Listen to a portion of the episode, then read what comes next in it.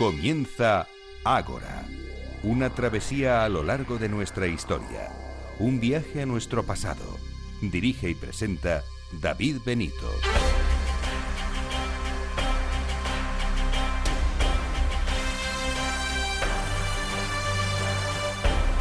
Muy buenas noches y bienvenidos a Ágora, la cita de Capital Radio con la historia.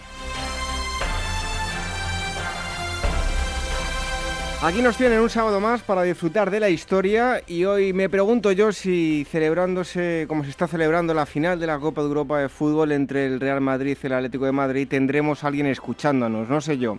Pero bueno, para eso están los podcasts, para todos aquellos que nos eh, abandonaron en el día de hoy y a los que nos estén escuchando en estos momentos, pues seguro que no tienen demasiada afición por el fútbol y sí por la historia. Así que esos serán los contenidos de esta próxima hora y media larga de programa. El primer asunto nos llevará a conocer la historia de una de las organizaciones más temidas de la historia. Les hablo de la Gestapo. Junto a la historiadora Sharon Vilches conoceremos sus orígenes, su evolución, su funcionamiento y su desaparición. Tendrán todos los detalles de la policía secreta de Hitler. Después les proponemos un curioso viaje. Seguro que han escuchado hablar en infinidad de ocasiones de los famosos Medici.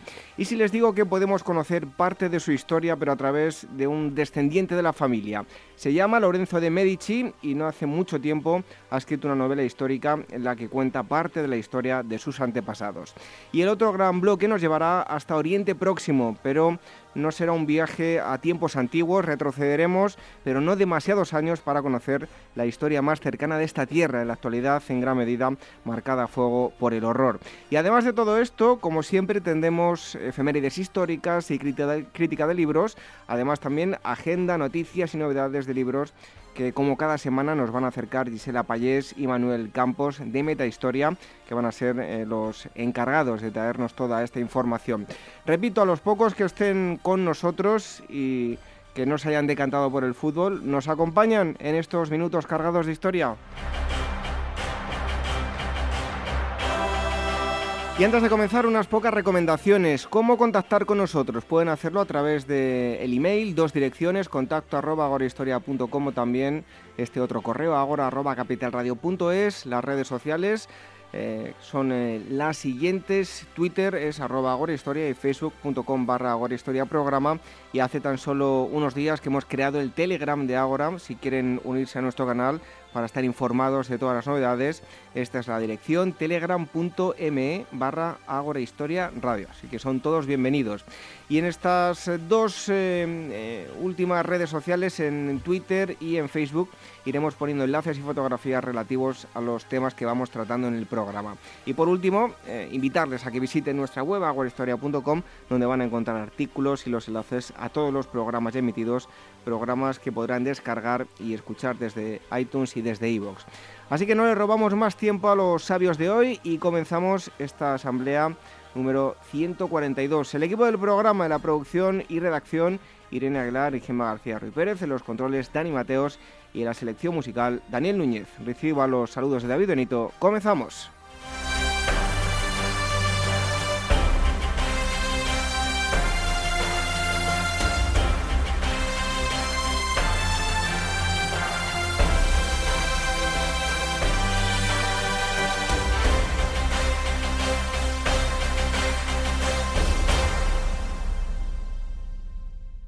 Este mes, adéntrate en los frondosos bosques de las Ardenas con despertaferro contemporánea, siguiendo la última gran ofensiva del ejército alemán en la Segunda Guerra Mundial, la batalla en la que los calculados planes del alto mando de Hitler consiguieron tomar por sorpresa a los aliados para tratar de alterar desesperadamente el destino de la guerra.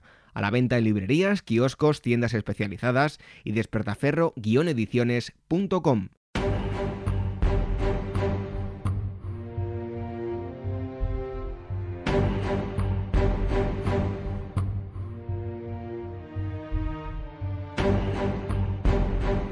Ágora Historia, con David Benito en Capital Radio.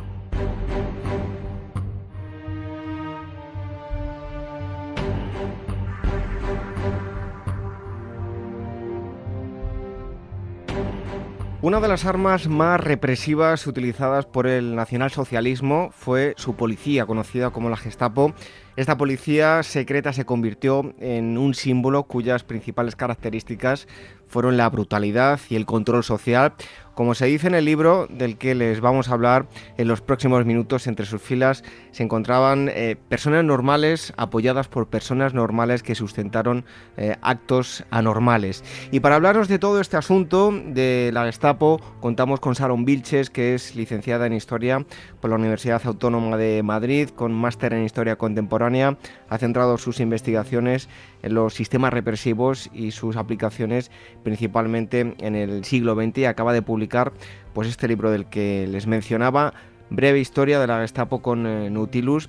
Eh, Sharon, muchísimas gracias por estar hoy con nosotros en, Agora. Buenas noches y, bienvenida. Buenas noches, David. Muchas gracias a vosotros. Bueno, comenzamos con una fecha muy señalada, el 19 de agosto de 1934. Hitler eh, asume el poder absoluto como caudillo de Alemania pero em, la historia de la que vamos a hablar a continuación de la Gestapo nos obliga a retroceder en el tiempo, eh, concretamente al 26 de abril de 1933, fecha del nacimiento de esta policía. Eh, Sharon, ¿cómo se produce su nacimiento? Bueno, en Prusia existía ya desde hacía bastantes años, en la época de la República de Weimar, un departamento dentro de la policía, el departamento IA, que se dedicaba y funcionaba como una policía política. Lo que hace Hitler, eh, apoyado ya como, como presidente del gobierno, es crear de ese pequeño departamento una gran policía que será conocida más tarde en todo el mundo. El nacimiento es eh, simplemente eh, una idea que ya tenían prefijada los nacionalsocialistas, que es crear una policía que sirva para sus intereses políticos y en este caso encuentran en ese pequeño departamento, como digo, de, la policía prusiana un germen de lo que será la, Gestapo más tarde. Bueno, nos avanzabas algo ahora, pero eh, ¿cuáles eran las funciones que tenía la, policía y, hasta dónde? ¿Dónde estaban los límites? ¿Dónde llegaba su poder? Eh, bueno, las funciones de, la Gestapo eran las de cualquier policía política que las había parecidas en la época y, más adelante. Era perseguir a cualquier elemento peligroso para el sistema por condición política. Lo que pasa que en el nacionalsocialismo eh, lo político se mezclaba con muchísimas otras cosas que a lo mejor en otros momentos, incluso ahora, no entenderíamos como política. Pero en ese momento, con un Estado total en el cual el Estado y la política imbuyeron todo, eh, el término político era bastante amplio. Y el poder de la Gestapo, eh, respondiendo a la segunda parte de la pregunta, fue variando, pero en general en ningún momento se sometió a ninguna ley y en el, ni siquiera las propias leyes nacionalsocialistas y sus instituciones. Y al momento en el que en el momento en el que cualquier eh, mandatario ya fuera nacionalsocialista o en los primeros momentos de fuera del nacionalsocialismo intentaron coartarla eh, se llevaron a cabo pues maniobras de todo tipo para alejarla llegando un momento en el cual la Gestapo estaba por encima de cualquier ley de cualquier persona incluso del propio Hitler eh, Sharon, hay un hecho que me ha parecido llamativo, además lo aparece reflejado en una fotografía en el, en el libro, lo he estado viendo, eh, digamos que digno de personas eh, cutres, por así decirlo, pues eh, en lo que se refiere al acta de creación de la Gestapo y con la firma de Hitler, ¿no? Cuéntanos qué ocurrió. Bueno, cuando se crea la Gestapo en el año 1933, en ese momento, bueno, Hitler tenía potestad en el, gobierno de Alemania pero por las leyes alemanas y la gran parcelación que había en sus estados, que luego se eliminaría más tarde, el primer presidente de, el primer ministro de Prusia era Hermann Göring, y como esta ley de creación emanaba directamente del Estado prusiano, tendría que ser el primer ministro de Prusia quien lo firmase, que en este caso era Hermann Göring.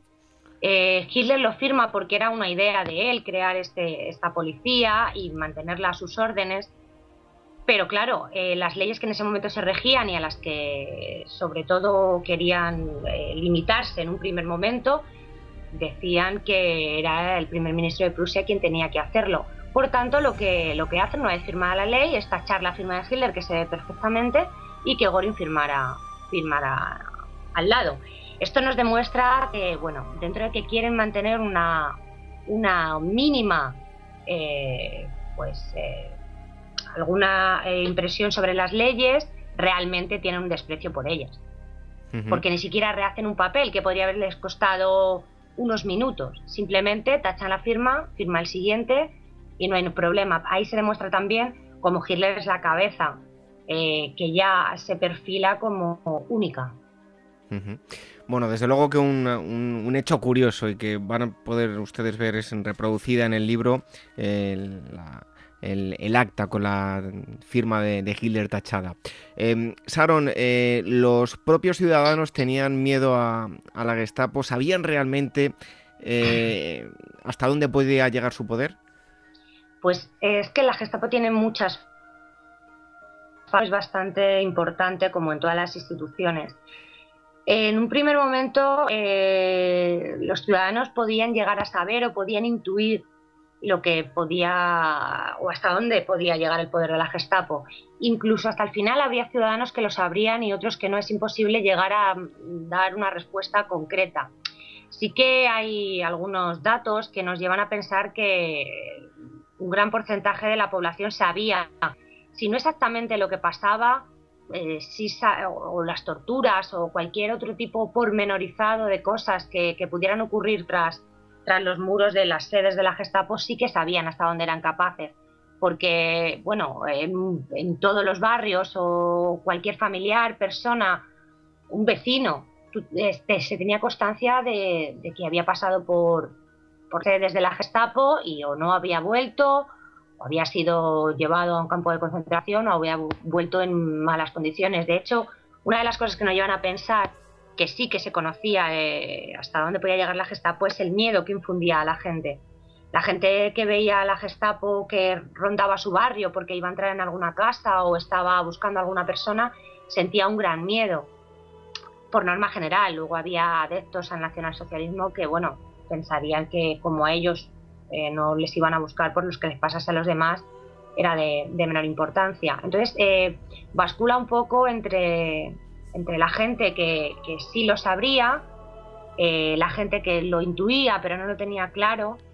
Y bueno, ahí estarían las dos, las dos vertientes, pero sí que es verdad que, en general debían de saber lo que pasaba. Otra cosa es las actitudes que tomaran ante, ante, ante lo que sabían eso es una diferencia. Eh, hay gente que se enfrentó a la Gestapo, normalmente muy poca, pero sí hubo varios casos.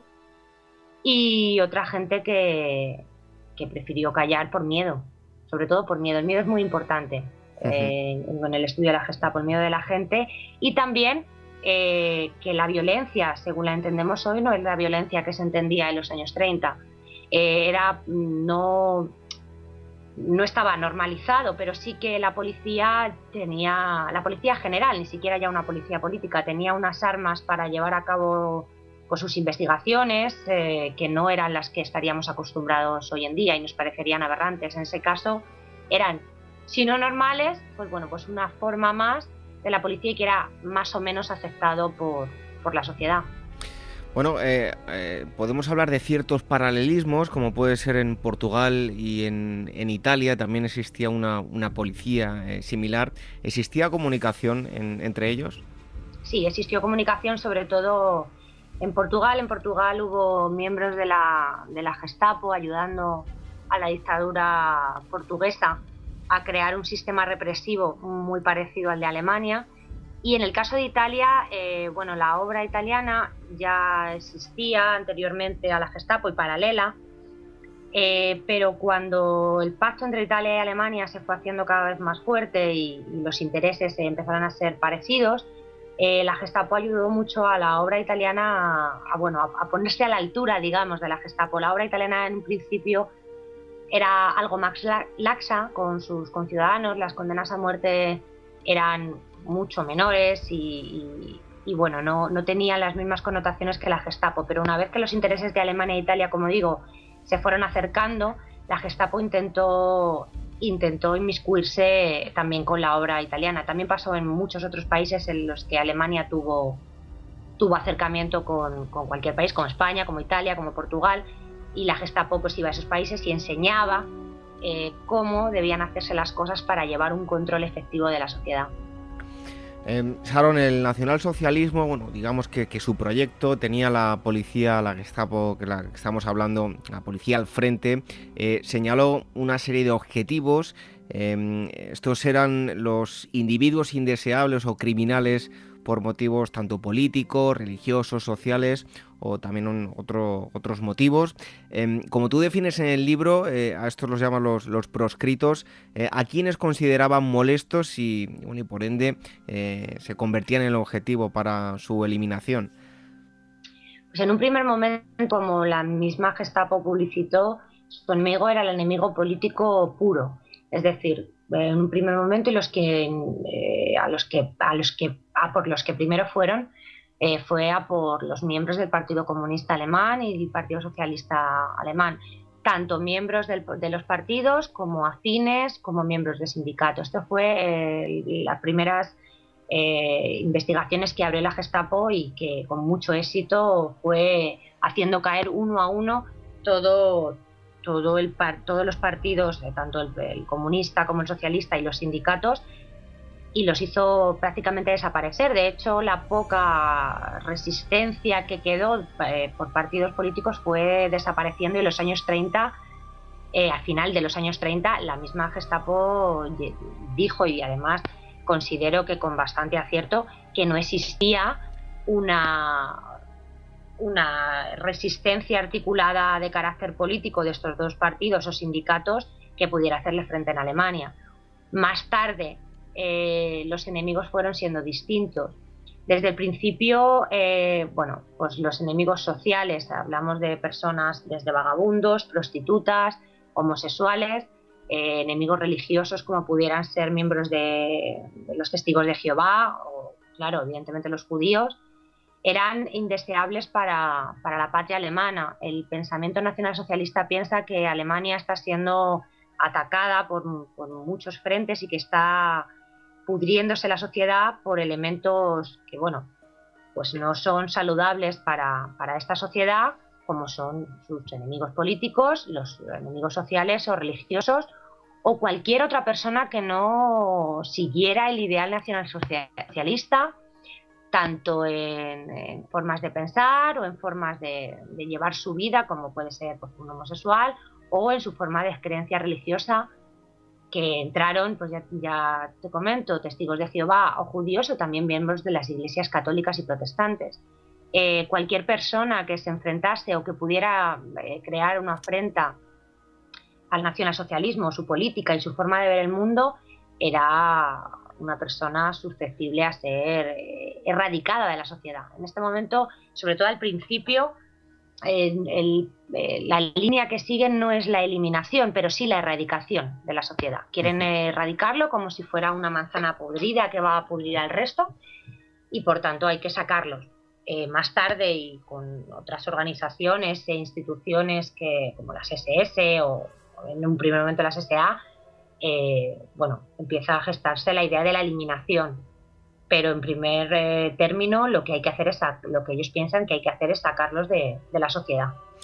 Bueno, en esos primeros años de esta organización, una de las más temidas, el gobierno nazi eh, va a promulgar una ley que anula todas las condenas que, en ese momento eh, existían contra los nacionalsocialistas.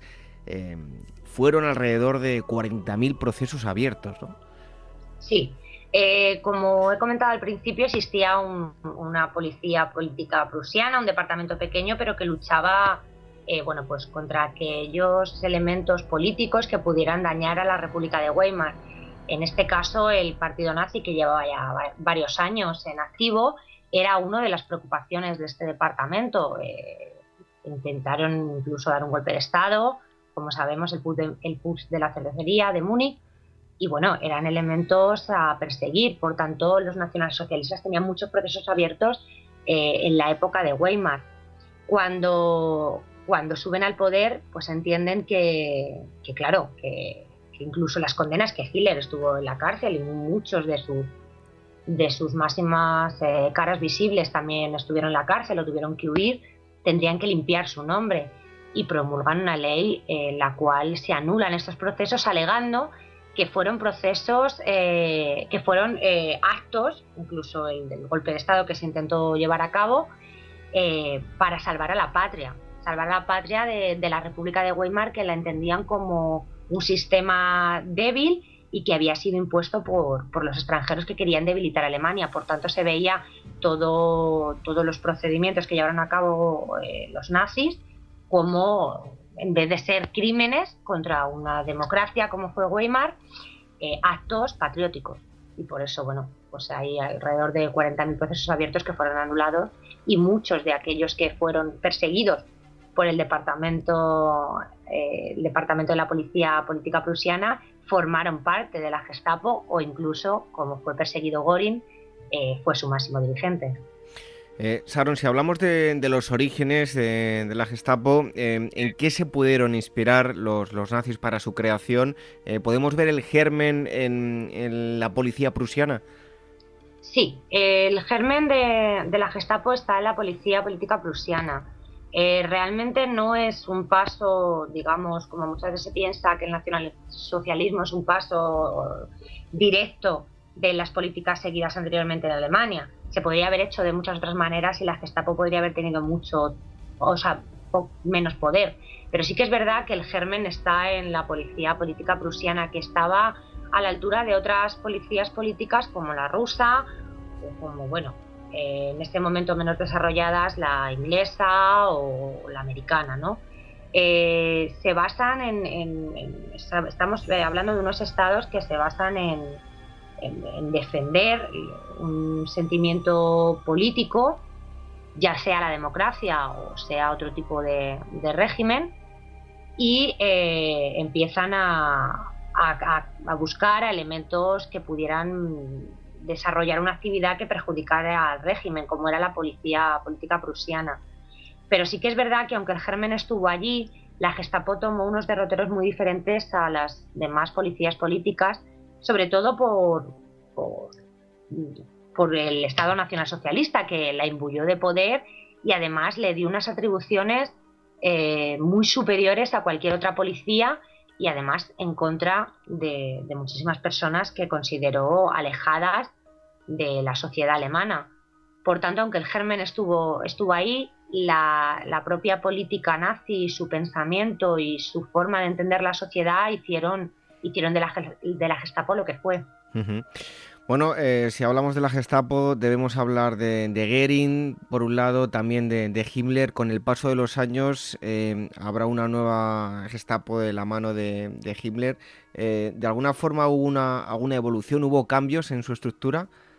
Sí, la Gestapo de Goering en un primer momento era muy rudimentaria, teniendo en cuenta que pasó de un pequeño departamento a una gran a una gran asociación, o sea, una gran institución que ocupó toda, toda Prusia y que tenía muchos enemigos susceptibles a ser encarcelados, eh, de ser interrogados y demás, pues las cosas se hicieron un poco sobre la marcha.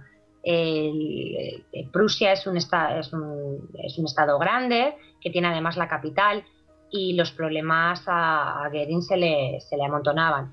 Hitler era además otro tipo de persona era una persona que es conocida por la creación de las SS, que tenían unas normas muy rectas a la hora de, para su admisión en las SS tenías que pasar algunos estándares eh, ideados exactamente por Himmler y quiso llevar eh, además estas, eh, estas normas a la Gestapo, aunque no fue del todo posible. El cambio sobre todo del paso de Goering a Himmler es que Himmler ya acumulaba su poder como jefe de la policía en toda Baviera y lo fue extendiendo a, toda Alemania. Por tanto, el, último bastión que quedaba, que era la policía política prusiana, cuando le fue entregada, eh, unificó todas las policías, tanto políticas como no, en un solo mandato, algo que no había ocurrido nunca en Alemania, que siempre ha sido una región muy parcelada. Por tanto, la Gestapo y la policía, en época de Himmler, cuando se hace con todo el poder, será la primera que sea nacional, y ese es un cambio pues, muy importante, sobre todo porque tiene un nivel de información mucho más eficaz, no está parcelado en, provincias, en estados y, su poder aumenta de manera desorbitada. Además hay que tener en cuenta que Himmler era jefe de las SS e introdujo también pues, a sus agentes que estaban formados en el nacionalsocialismo y que tenían eh, pues una, visión bastante importante sobre la política que estaba llevando a cabo los nazis dentro de las instituciones eh, como la Gestapo, que realmente en principio se nutrían de policías, policías normales, que habían sido incluso policías en la época anterior en la República de Weimar y habían perseguido eh, al fascismo y al comunismo por partes iguales y que ahora estaban mandados por, por Hitler, la cabeza de los nazis. Eh, Sharon, estamos hablando de, la Gestapo, eh, la organización, eh, una de las más temidas del siglo XX. ¿Cuáles eran las técnicas represivas que utilizaban? En el caso de la Gestapo, las técnicas que utilizaron fueron hasta donde llegara la imaginación de, los torturadores. En principio había algunas, algunas normas y había algunas formas de, proceder. Normalmente el miedo comenzaba en la llamada a la puerta de la Gestapo. Todo el mundo sabía o más o menos podía intuir que una llamada de la Gestapo a tu puerta no, no predecía nada bueno.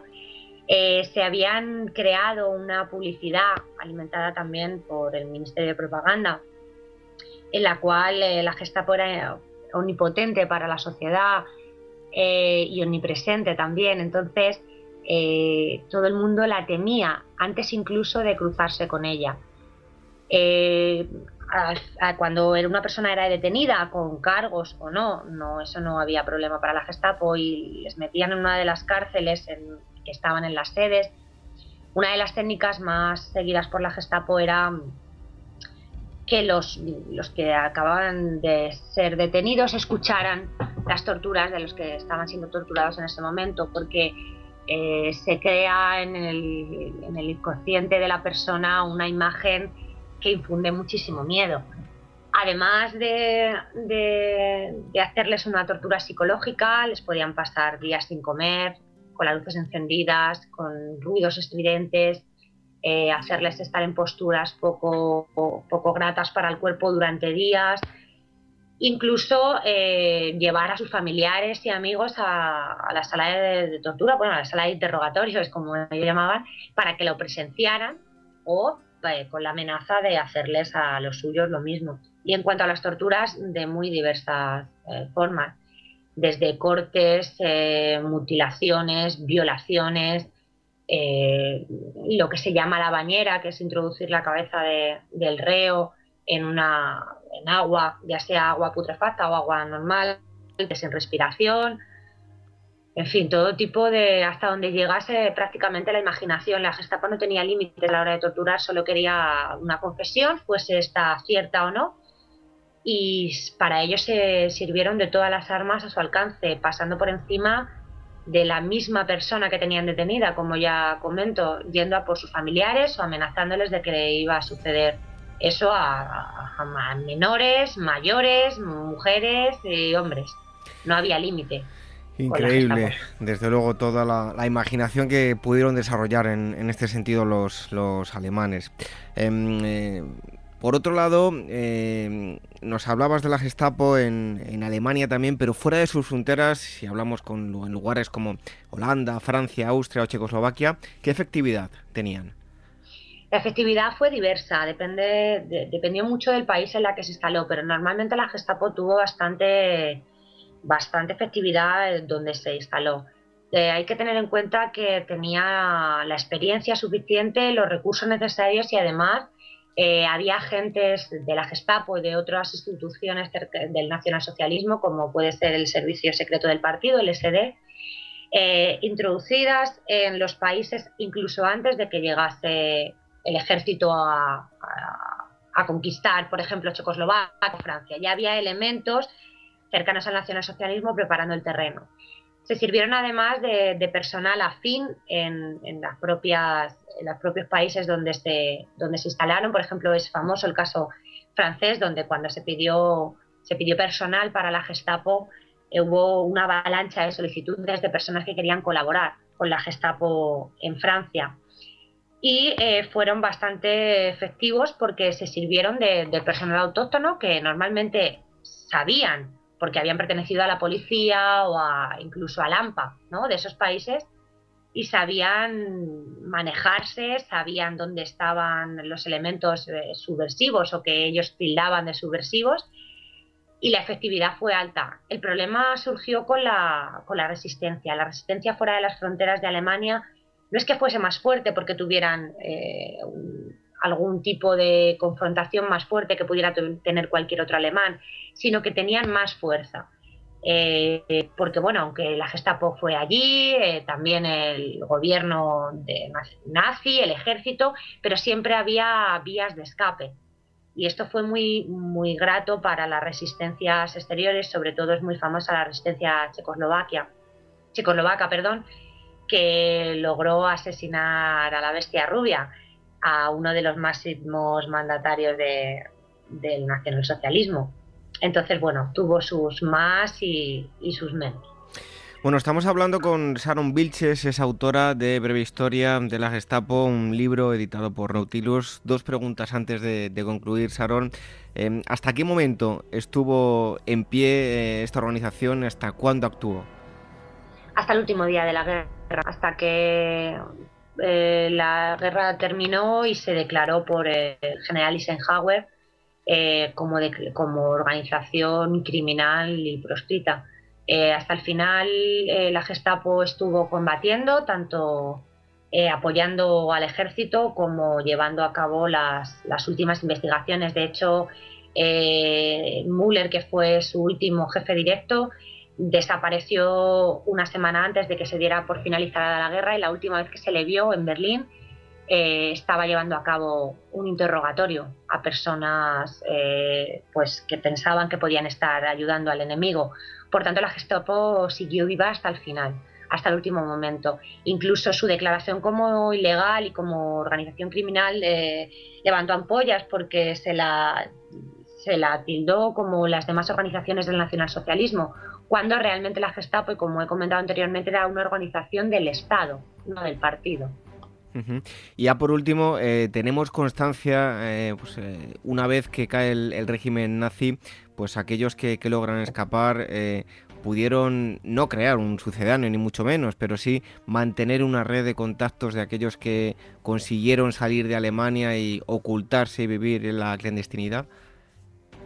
Sí, hay pocos datos porque hay que tener en cuenta que los lugares a donde viajaron estos, estas personas fueron normalmente dictaduras, sobre todo sudamericanas o española, en el caso de España. Eh, pero también hay que tener en cuenta que el mundo que surgió tras la Segunda Guerra Mundial fue un mundo dividido en dos bloques, el comunista y el capitalista, comandados por la URSS y Estados Unidos, que viendo un enfrentamiento que al final eh, no se llegó a dar de manera directa, sí pensaban en ese momento que podía darse y por tanto los hombres de la Gestapo, así como de otras instituciones nazis, eran un arma que estas dos potencias no quisieron desaprovechar. Por ello crearon eh, redes de contactos y muchos de, o se cree que muchos de los miembros de la Gestapo, no a lo mejor los más destacados, pero sí que cargos intermedios pudieron viajar a estos países para ayudar a crear pues, las grandes eh, organizaciones que conocemos como el KGB o la CIA, que aunque no se dedicaban al, al interior de los países sí que sirvieron de ayuda, sobre todo a las, a las torturas. De hecho, muchas de las torturas achacadas, por ejemplo, al KGB o a la CIA, eh, son conocidas como marca y sello de la Gestapo.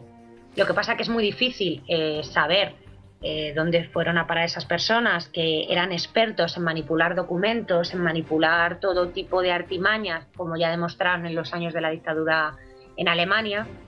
Eh, es muy difícil saber si, por ejemplo, en el caso de Müller, del que hablaba antes, que tiene un certificado de función del año 1945, ese certificado es cierto o huyó a otro país o fue captado por alguna de estas dos potencias.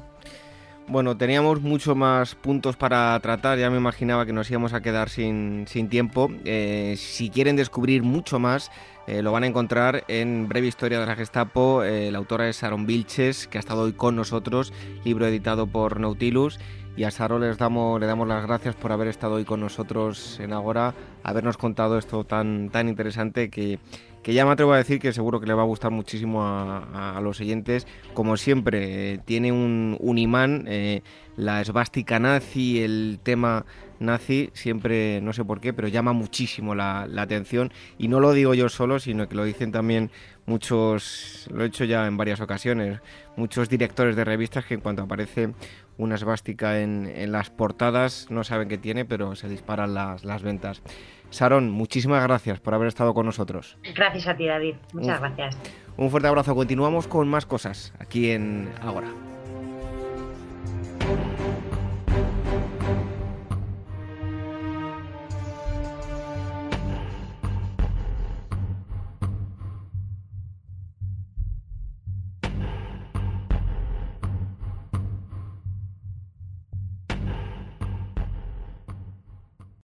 Perdida entre Europa y África, no pertenece a ningún lugar. Es como si nunca hubiese tenido verdaderamente un destino, ningún hado, dejada fuera del tiempo y de la historia. Con este fragmento de D.H. Lawrence, la agencia de viajes arqueológicos Pausanias nos introduce un nuevo itinerario en Cerdeña para conocer casas de hadas, tumbas de gigantes y torres de nuragues. Nombres fabulosos y enigmáticos que hablan del pasado de una isla legendaria. Es Cerdeña antes de la historia, Descúbrela del 10 al 17 de septiembre con Pausanias Viajes Arqueológicos y Culturales. Más información sobre este y otros destinos en la web pausanias.com o llamando al teléfono de su oficina 91 355 5522. Repito, 91 355 5522.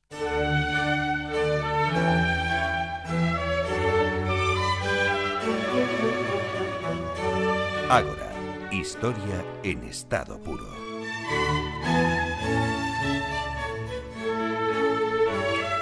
La música nos ilustra perfectamente para lo que vamos a hablar. Pocos, por no decir nadie, no han oído hablar de la Casa de los Medici, una poderosa familia del Renacimiento florentino. Algunos eh, sí lo sabrán porque ya le conocen, pero otros probablemente lo estén descubriendo en este momento, no a los Medici, sino a la persona con la que vamos a hablar. Él es descendiente directo de la familia, eh, vive en España y se llama Lorenzo de Medici, original de Italia, Milán se crió en Suiza y en la actualidad, como les decía, tiene fijada su residencia en España. Es escritor, acaba de publicar La palabra perdida con Espasa, ha sido diseñador y es descendiente directo, como decía, de una de las familias más famosas de Italia sobre las que tanto se ha escrito y sobre las que se puede encontrar multitud de novela. Él es Lorenzo de Medici. Muchísimas gracias, buenas noches, gracias por estar con nosotros en, en Ágora. Gracias a vosotros, buenas noches. Bueno, los próximos minutos nos gustaría, por un lado, conocer eh, su lado eh, más histórico y vinculado con su apellido, pero también conocer su novela.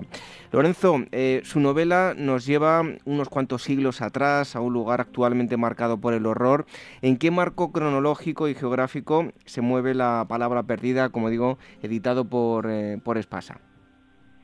Pues empieza en el 1300 más o menos antes de Cristo, en el reino de Ugarit, que se encuentra en la actual Siria, y eh, habla de una tablilla preciosa eh, de cornalina, es una especie de ágata, que fue incisa y que contiene un secreto. Y esta cornalina viaja a través del tiempo, pasa de mano en mano, eh, se encuentra naturalmente en las manos de Lorenzo el Magnífico a Florencia, en el pleno Renacimiento, porque Lorenzo era un gran coleccionista, y eh, él cuando se muere la deja su hijo el Papa, y de ahí la piedra empieza a viajar de nuevo. Bueno, el, hasta la actualidad. El personaje encargado de resolver el enigma es una profesora de, de historia ¿Qué es lo que tiene que resolver? Eh, ¿De qué tipo de personaje se trata?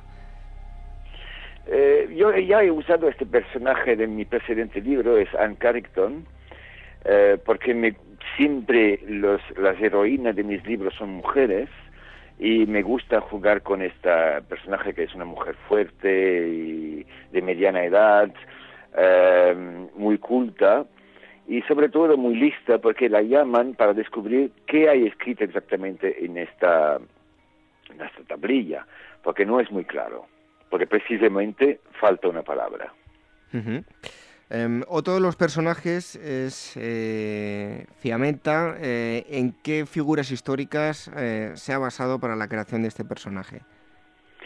Cuando yo empecé a escribir el libro tenía una idea diferente. Pensaba escribir de la historia de un amante de un cardenal y ya tenía el título, La mujer del cardenal. Pero luego mientras lo escribía me encontré que faltaba algo para que el lector tenga ganas de ir a la siguiente, a la siguiente, a la siguiente. Entonces, eh, añadí otra historia. Pero el personaje de Fiametta, que es la, esta chica, eh, en realidad ha existido. Ha existido, pero su nombre no ha pasado la historia. Fue la, amante del cardenal Armelini y el cardenal la exponía públicamente como si fuera su mujer, lo que era un escándalo por la época. Y luego me inspiré en otro personaje que también ha existido, que se llama Uxelane, y Uxelane era una ucraína que eh, llegó a la corte del sultán de Constantinopla.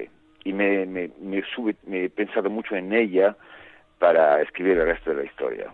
Eh, bueno, eh, como ya han podido escuchar los oyentes, usted tiene una clara vinculación con los Medici, ya lo dice su apellido. Eh, aparece, me imagino, también en los Medici en, en esta historia, ¿no? Sí, siempre introduzco en mi historia personajes de la familia no demasiado conocidos. Eh, claro que Lorenzo el Magnífico es súper conocido, pero eh, hay otros personajes y es importante que de vez en cuando se descubra una otra faceta de estos personajes, porque como, como tú has dicho al inicio, se ha escrito mucho sobre mi familia en miles y miles de libros y no siempre se corresponde a la realidad, o sea que de vez en cuando una pequeña pincelada va bien. Bueno, el lector va a conocer a través del libro la Roma del siglo XV, con los papas León X y Clemente VII, el cardenal Armelini y el obispo de Forli, personajes que tienen también vinculación con, sus antepasados, ¿no es así? Sí, bueno, eh, en realidad yo sería descendiente a través de las mujeres del, Papa Clemente VII eh, y de Lorenzo el Magnífico también por las mujeres. Eh, yo hay en mi familia varios matrimonios entre las diferentes ramas y por eso hay estas vinculaciones. El cardenal Armelini es otra cosa. El cardenal Armelini no tiene nada que ver con nuestra familia, pero eh, el Papa León X, para agradecerle su eh, servilidad, su, su confianza y sobre todo para llenar sus cajas, porque él es el gran fiscalista del Vaticano, eh, le concede el derecho de añadir el apellido de Medici al, apellido Armelini. Una cosa absolutamente inconsueta y un poco rara. Bueno, he leído algunos detalles sobre su persona para preparar la entrevista y tengo entendido que bueno, hay algo curioso, ¿no? Y es que odia que sus amigos le pidan que, le, que les enseñe Florencia, ¿no? Tanta gente se lo pide. ya, claro es que debes pensar que eh, yo he pasado, paso toda mi vida, tengo 65 años, casi, tengo 64. Cumpliré 65 al final del año. Y toda mi vida los amigos, ay, íbamos a Florencia, enséñanos lo que es que que enseñar, no queremos la ruta turística, como si hubiese mil secretos para descubrir. La gente se espera siempre que los lleva. Yo, cuando me piden de ir a, Florencia con ellos, me digo, uy, no, no, no, no, no, no, no pedirme esto, es un favor demasiado grande. Pero lo he hecho, ¿eh? lo he hecho muchas veces. Bueno, estamos hablando con eh, Lorenzo de Medici, es autor de La palabra perdida, cuando una sola palabra puede cambiar el curso de la historia, es un libro editado por, por Espasa. Em, Lorenzo, cuando echa la vista atrás y piensa en el, en el, apellido que lleva, ¿qué le pasa por la cabeza? Y dos preguntas en una, ¿no? ¿Qué le dice la gente? La gente mm, siempre tiene mucha curiosidad. Y esto, de un lado se puede agradecer, de otro lado es bastante incómodo. Eh, yo a veces, muchas veces he pensado, ¿y si yo me hubiese nacido, me hubiese llamado, no sé, Ramón García, ¿cómo hubiese sido mi vida? Eh, si hubiese sido diferente, pues probablemente que sí, mucho. Eh, de un lado, este apellido me ha pesado mucho, pero de otro lado me ha abierto muchas puertas y debo decir que he tenido una buena vida, estoy muy contento. Bueno, eh, entre otras cosas también realiza, mm, eh, bueno, lo que hace es promotor de viajes eh, titulados Siguiendo la huella de los Medici. ¿De qué viajes se tratan? Bueno, es un viaje particular porque yo grabé en hace tres años, grabé una serie documental por la televisión alemana, CDF y el canal Arte. Y eran cinco episodios de 53 minutos donde llevaba em, eh, la, la, telecámara dentro de las villas del 500, donde vive todavía la familia que viven ahí hace 500 años. Entonces era una visita un poco particular, esta casa vivida por el propietario, y me ha surgido la idea de eh, pedir a esta gente si abrían sus villas a, un público reducido y selecto, no más de 20 personas, para enseñarle un poco lo que es. Eh, y he conseguido una media docena de villas y creo que es un tour muy particular por alguien que quiere conocer la Toscana aristocrática, la Toscana profunda. Imagino que las plazas serán muy muy limitadas, ¿no? son muy limitadas porque vamos a hacer más que otro para no molestar a los propietarios.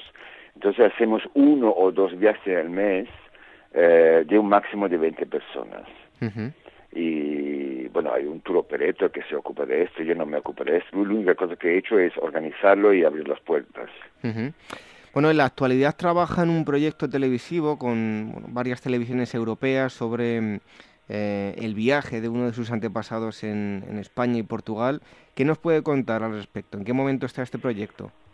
Mira, está eh, bastante avanzado.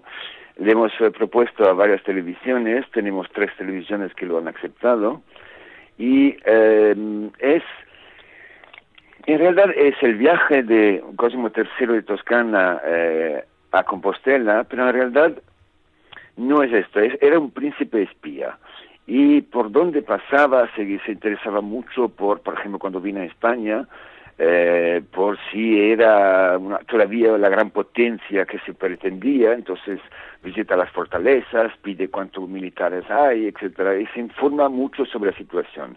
¿Por qué? Porque quiere, tiene que decidir si va a pasar la balanza del poder o se va a aliar con España, que es su tradicional aliado, o va a pasar a Francia y, lo hace en primera persona porque no se fía de, los embajadores. Entonces resulta de este viaje es muy intrigante porque eh, hace un viaje a través de España y Portugal y por ejemplo yo el año pasado he dado una vuelta para mm, preparar el terreno y viajando en una carretera cerca de Évora, una carretera con eh, olivos a izquierda y derecha, no había absolutamente nada, me paro en una, un restauro para camionista y había una fontana y sobre esta fuente eh, había escrito un, en azulejo, en azulejos en memoria del viaje de Cosimo de Medici, príncipe de Toscana, en esta región, etcétera, etcétera. Es bastante divertido encontrar estas cosas porque uno nunca se lo espera. Y la cosa más importante de este programa es que Cosimo viajó con un pintor que hizo eh, dibujos de todos los sitios de España donde pasaban. Y es la, prácticamente la única memoria histórica que queda de estos tiempos. Entonces es interesante ir en estas ciudades y ver lo que queda hoy de lo que ha visto Cosimo. Es bastante intrigante soy muy apasionado por este proyecto. ¿Es un proyecto de ficción o documental? No, no, no, es un documental eh, absolutamente real. Bueno, Con actores que eh, harán algunas partes para, para darle un poco de caché también. Bueno, y ya que le tenemos aquí, no queremos dejar pasar la oportunidad, pues igual que si tuviésemos a los descendientes de Cervantes, en este caso eh, el descendiente directo de los Medici, me gustaría que nos eh, contase pues qué es cómo le gustaría a usted o qué es lo más relevante para usted de, todos sus antepasados. Yo creo que es, lo que es más relevante es la imagen que se ha quedado, de la reputación que se ha quedado después de 500 años de mi familia. Una familia que da caché, una familia que da prestigio, una familia que, da grandeur.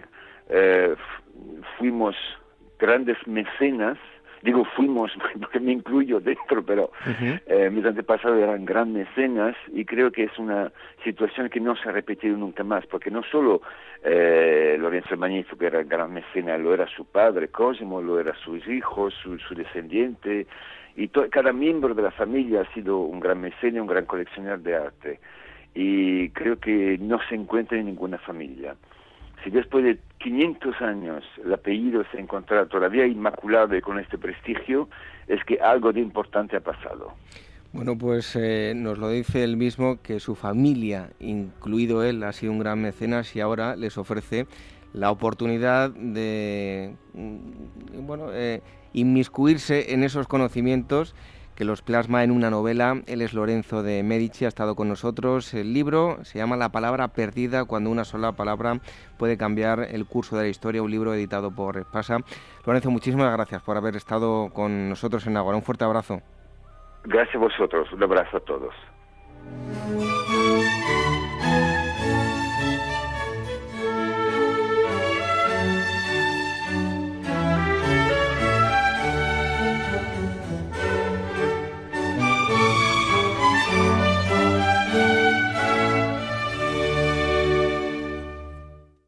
Clio Revista de Historia número 175, número de mayo.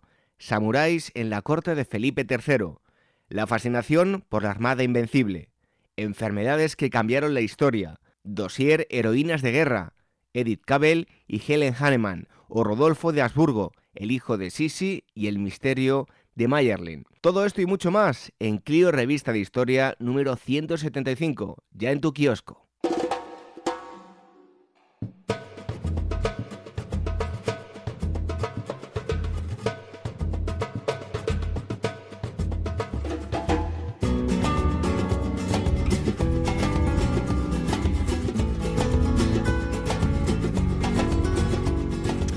Música típica al Spanish. Típica Spanish. Irene, buenas noches. Buenas noches. Ya está con nosotros, perdón, Irene Aguilar, que nos trae un libro que, bueno, yo intuyo ya que nos vas a hablar de algo de España, ¿no? Porque con esta música... Intuyes bien. No será Paco de Lucía, ¿no? No, no, no, no. Pero podría ser por la guitarra. bueno, podía ser. Seguro que muchos están pensando, vaya burrada que acaba de decir David, Paco de Lucía era inigualable. Sí. Bueno, pues sí. Pero bueno, sí. Estamos, estamos en el contexto de, de España y nada, pues mira, hoy os traigo La herencia del pasado, las memorias históricas de España.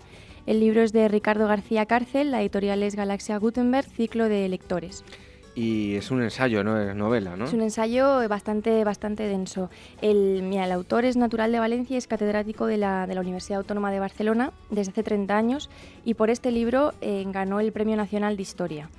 Y eh, bueno, según explica el autor en el propio prólogo, el libro nace con la voluntad de crítica respecto a la, instrumentalización de la memoria histórica reciente y de la vieja memoria de mitos fundacionales y tópicos de toda procedencia.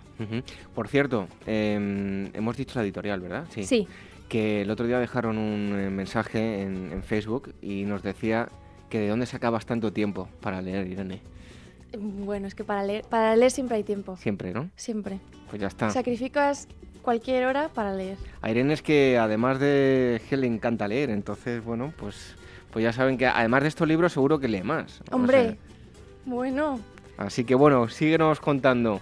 Bueno, entonces em, vamos a, hablar un poquito, como es un ensayo de la, de la estructura de, del libro, que tiene una serie de, de capítulos y el objetivo es recorrer toda la, historia española, pero desde el punto de vista de, la memoria, de cómo hemos construido la memoria, la memoria de nuestro país. Entonces, por ejemplo, hay un primer capítulo sobre los, debates que hay ahora y, en, el pasado de, sobre la memoria histórica. Luego hay otro capítulo sobre la ansiedad por los orígenes, ¿no? la, la memoria histórica construida en base a nuestro origen romano, a nuestro origen visigodo o a nuestro origen indígena luego un, capítulo sobre los derechos históricos y los mitos fundacionales, otro sobre el choque de nacionalismos y sobre la guerra civil, la, memoria tanto republicana como la, franquista.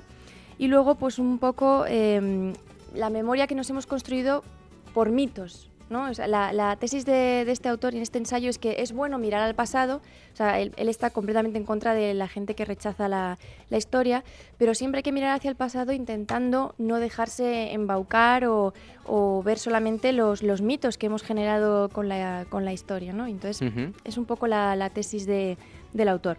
Bueno, ¿y cuál es el, objetivo? ¿Qué mensaje nos transmite el libro? Pues el mensaje es eh, defender el conocimiento histórico pero, o sea, como dice el autor, son fundamentales las lecciones del pasado, pero eh, mirar hacia atrás no significa que cualquier hito, cualquier mito sea, haya que avalarlo, ¿no? Hay que, hay que profundizar y ser autocríticos con nuestra memoria, pero, pero no por ello mm, renegar de ella, ¿no? A mí me parecía un tema, aunque es un libro de 2011, es un tema de actualidad, ¿no? Todas estas cosas de cambiar los nombres de las calles y de las estatuas, que aquí voy a, voy a dar mi opinión. A ver.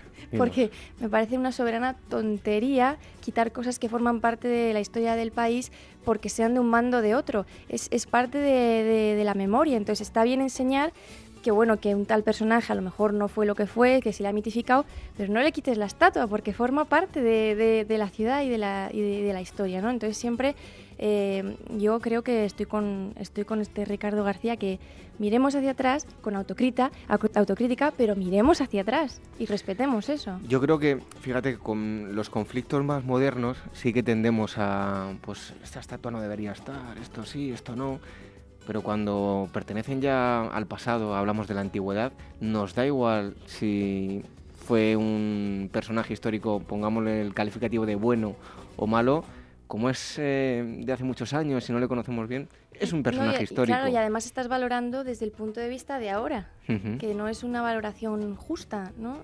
a lo mejor un tal navegante o un tal general en su momento, o ahora le vemos con unos ojos malísimos y en su momento hizo cosas buenas o bueno, ¿no? Entonces no le quites. Pero bueno, seguro que nos dicen cosas, ya verás, ya verás los bien, oyentes. Bien, que genera, genere opinión. Que nos diga lo que piensan, hombre, que nos diga lo que piensan. Bueno, eh, recuérdanos el título y el autor. La herencia del pasado, las memorias históricas de España. El autor es Ricardo García Cárcel y la editorial es Galaxia Gutenberg, Círculo de Lectores. Ya tenemos la mm, foto de Irene con el libro subida a nuestras redes sociales a en Twitter, en arroba agorahistoria y en facebook.com barra agorahistoria programa también van a ver a Irene, por cierto muy, muy florida, que ha venido hoy. Van a ver el libro y a, y a Irene llena de flores. Así que bueno, pues luego vuelves con nosotros, con las efemérides. Muy bien, hasta ahora.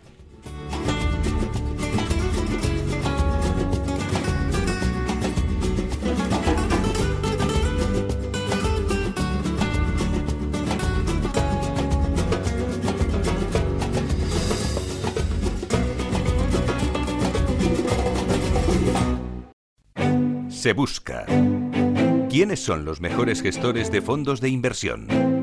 Conócelos en primera persona. ¿Cómo piensan? ¿Cómo se formaron? ¿Cuáles son sus aficiones secretas? Escucha la serie que Capital Radio y unience.com presentan cada lunes a las once y media de la mañana. Tienes la colección completa de podcast en capitalradio.es, también en nuestro canal de YouTube.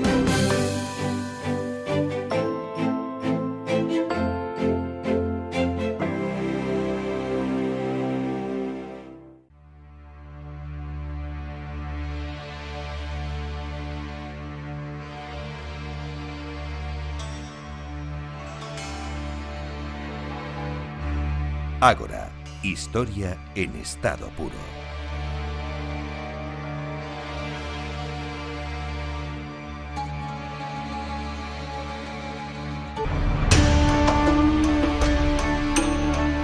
Habitualmente utilizamos esta música para irnos a Oriente Medio, Oriente Próximo, pero a la antigüedad en este caso sí vamos a ir eh, algo a la antigüedad, pero principalmente en los últimos siglos. En Oriente, en la antigüedad se vivieron grandes tiempos, en Mesopotamia en torno al Tigris y al Éufrates digamos que fue la cuna de los grandes imperios, situación muy diferente a la que se vive en la actualidad. En lugar de grandes imperios lo que hay son grandes conflictos, aún mayores que los citados pueblos que se desarrollaron en Mesopotamia.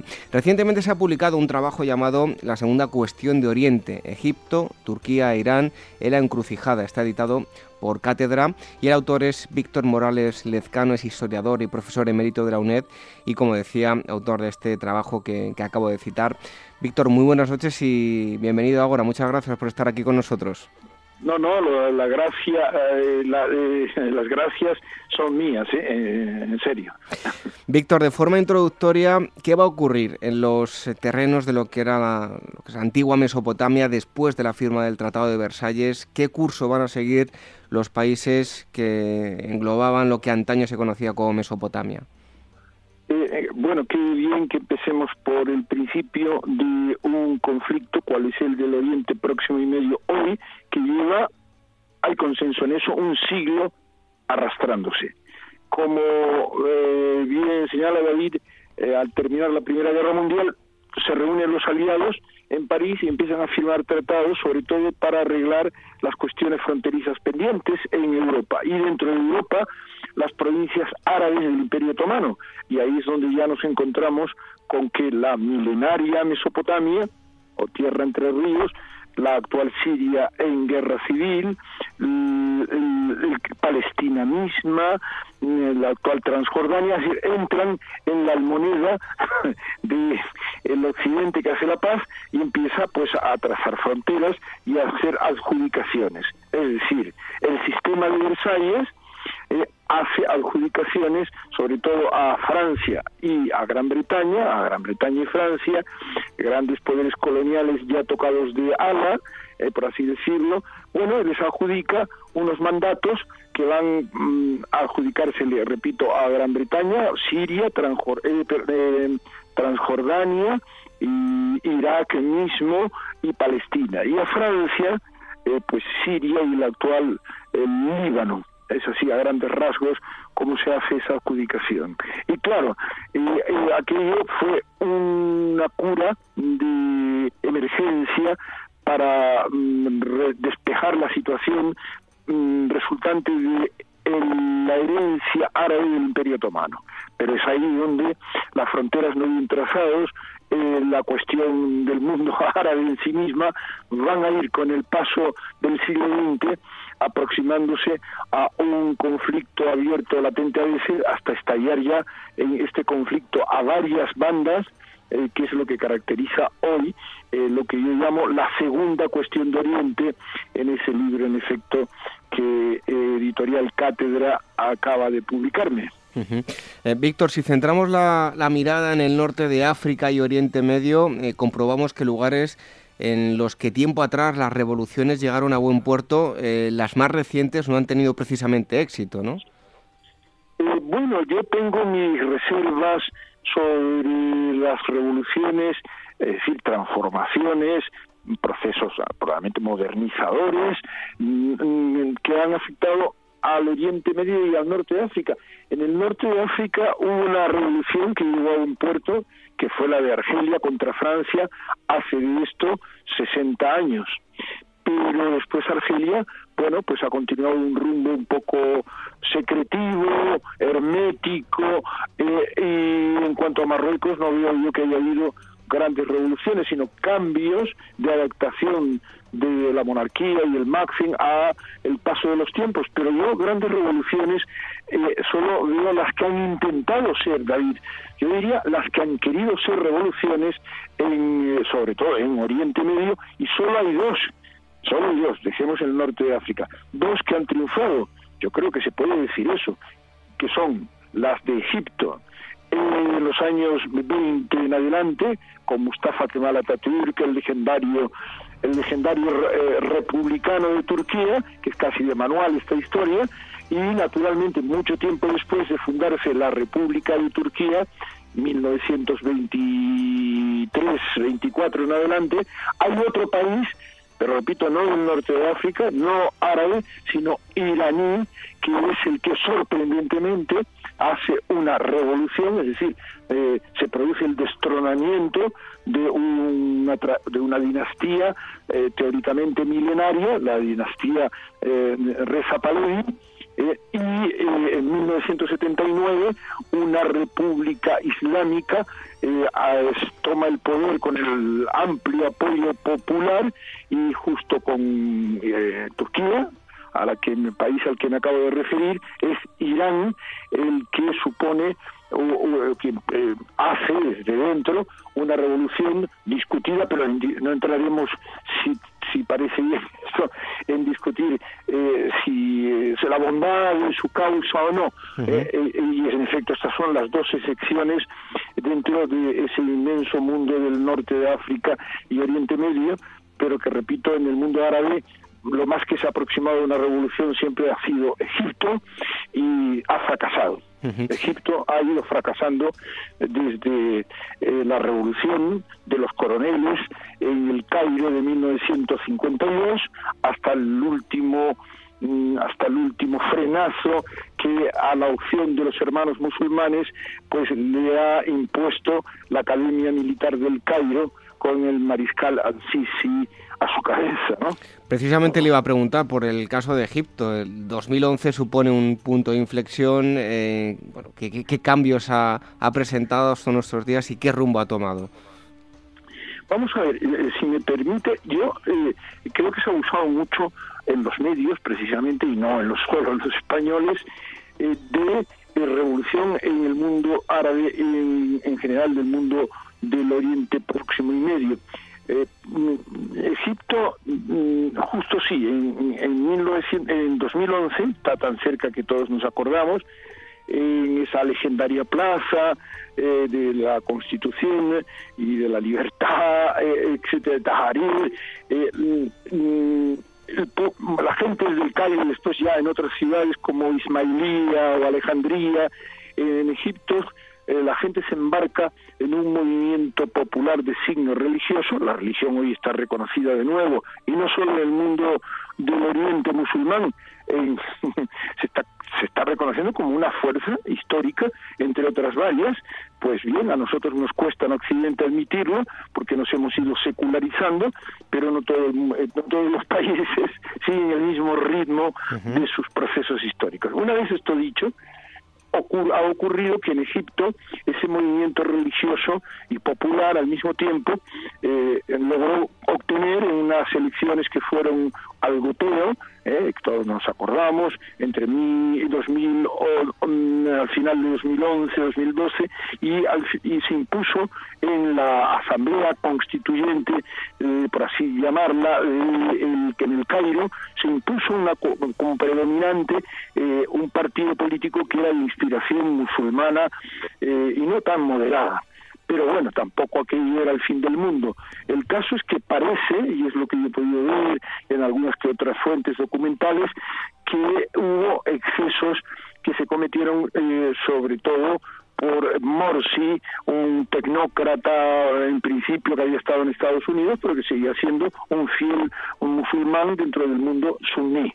suní pues eh, los excesos eh, que se cometieron, la falta de experiencia en la administración del Estado, fueron eh, en Egipto más o menos acariciándose la idea de que había que poner freno a esos desmanes. Y esto es lo que explica de el, el triunfo de una cierta contrarrevolución.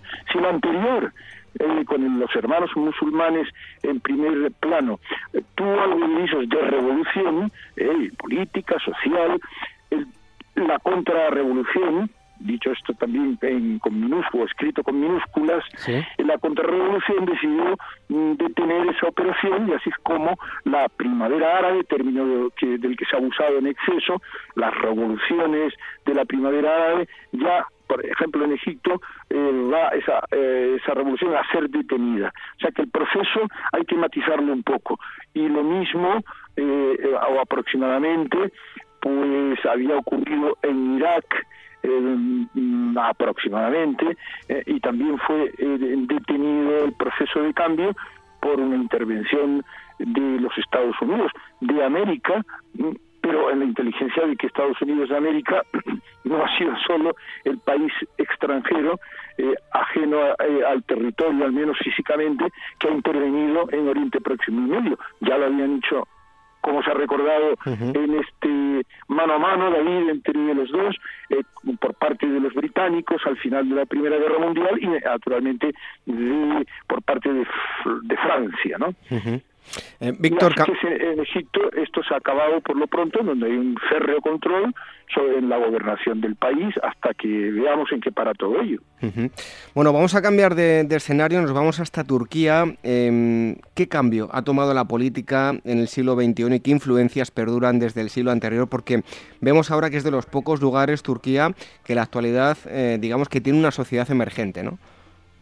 Bueno, eh, sí, emergente, yo diría que lo que es emergente en Turquía es, ha sido eh, el giro que el triunfo del partido de la justicia y de la igualdad eh, en, Egipto con eh, Tayyip Erdogan eh, llevando la conduciendo la batuta del gobierno de Turquía, de Turquía actual. Esa es la novedad porque Turquía ya creo que lo comenté antes al principio de esta charla, Turquía se constituyó en una república cuando termina la Primera Guerra Mundial. Es muy curioso eh, este asunto porque hay que subrayar que eh, Turquía sufre una crisis al perder el imperio, pero no se hunde. Eso que sí decimos nosotros, no se hunde en la miseria.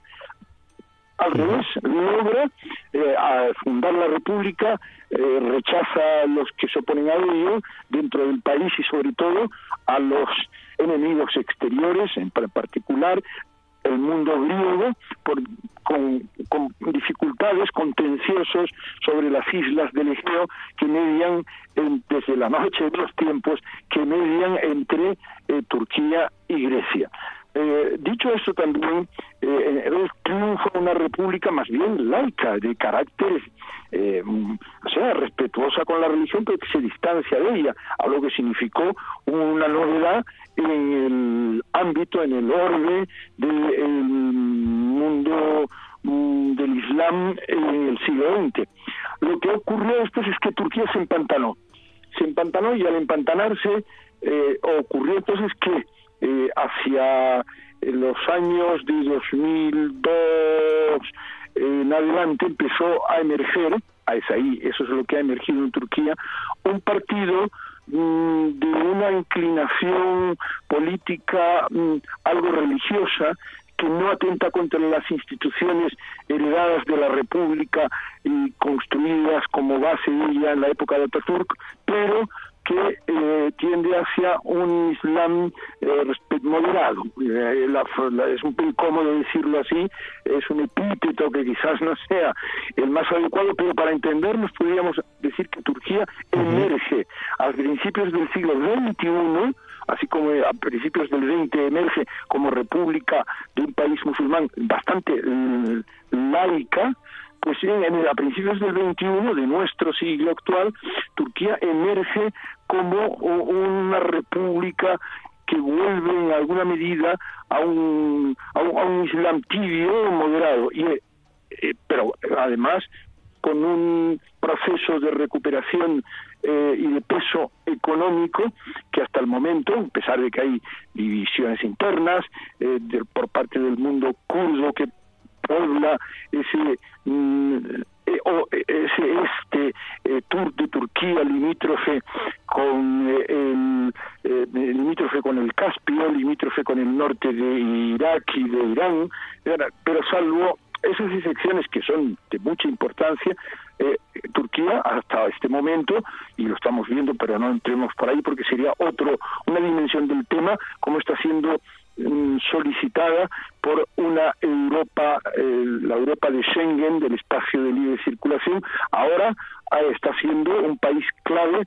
para contener a los refugiados que vienen de ese hervidero de conflictos eh, que es Oriente Próximo y Medio. O sea, que a grandes rasgos, ya desde el siglo XX, Turquía va a pasar a ser una, nación de poder y de cierto prestigio modernizador en Oriente el Oriente Próximo y Medio. Y, lo que está emergiendo es más bien un gobierno de cierto cariz eh, eh, de Islam moderado.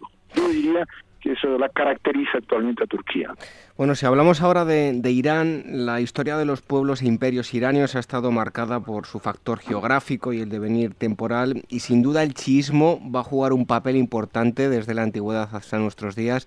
¿Qué dos acontecimientos estelares van a marcar el, Islam en Persia?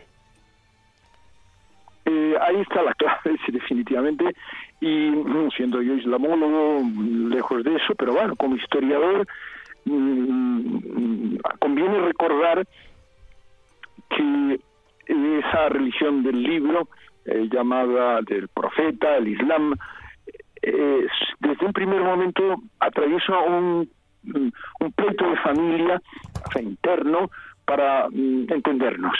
Y, quiere decir que eh, la sucesión al profeta, al profeta Mahoma, eh, genera una división interna donde hay unos suníes y unos chiíes, o aquellos que siguen una vía supuestamente de desviación de las enseñanzas del profeta, del Corán y de todos los fundamentos, eh, no solo religiosos, jurídicos, eh, y más todavía, que van a ser los pilares de esta religión eh, monoteísta. Eh, y esos desviados, entre comillas, si estuviese escribiendo esta conversación, los de, desviados son los que siguen la vida de Ali, eh, ya, conectado con el profeta a través del matrimonio con su hija de él, por parte de Ali, y eso va a marcar mucho a Irán e Irak todo hay que decirlo, eh, todo hay que comentarlo, eh, a partir ya eh, del siglo, finales del siglo séptimo y a lo largo del siglo octavo del Islam. en, en, en, el calendario cristiano, finales del siglo séptimo y a lo largo ya del siglo octavo en adelante.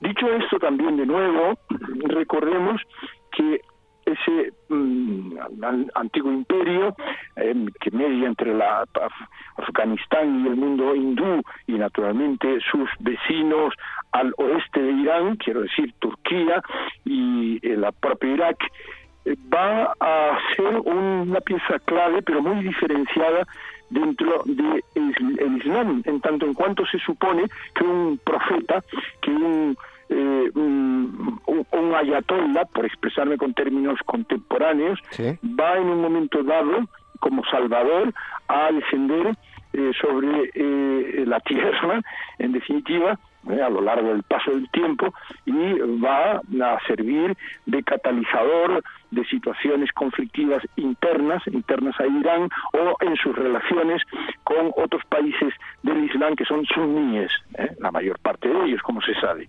Bueno, esto hay que señalarlo dado que para entender después la revolución religiosa y algo más que eso, por supuesto, que tiene lugar en en 1979, estamos ya tan próximos a nuestros días, que tiene lugar después de un proceso en el que eh, mm, tanto desde el interior los sectores religiosos, suerte de de sacerdotes, de mediadores.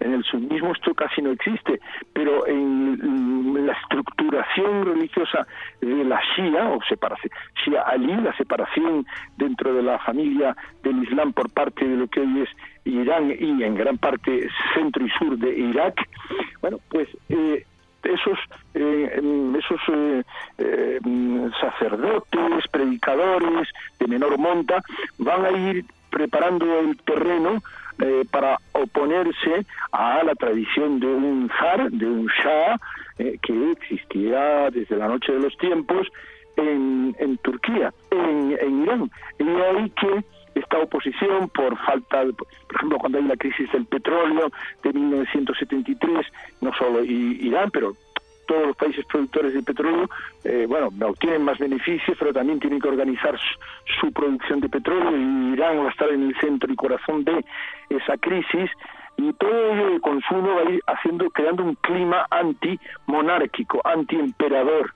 y cómo, bueno, el Shah se considera que está seguro con su entorno eh, de la corte y militar, con un apoyo de Occidente, en particular de los Estados Unidos de América, eh, aquello parece que va a ser sofocado, esa protesta religiosa constante, perseverante, y ¿qué va a ocurrir? Ni más ni menos que eh, hacia mil, no, a 1900 96, eh, 1700, eh, perdón, 1976, 77, ¿Sí? se venir y Estados Unidos lo olfatea, también entre comillas, lo olfatea y se preocupa por lo que está pasando en el interior de Irán. Y ello va a culminar, no canso más, con que eh, un ayatollah o eh, gran autoridad judicial jurídica, teológica, eh, ha entrado en años, un poco ya enfermo, valetudinario,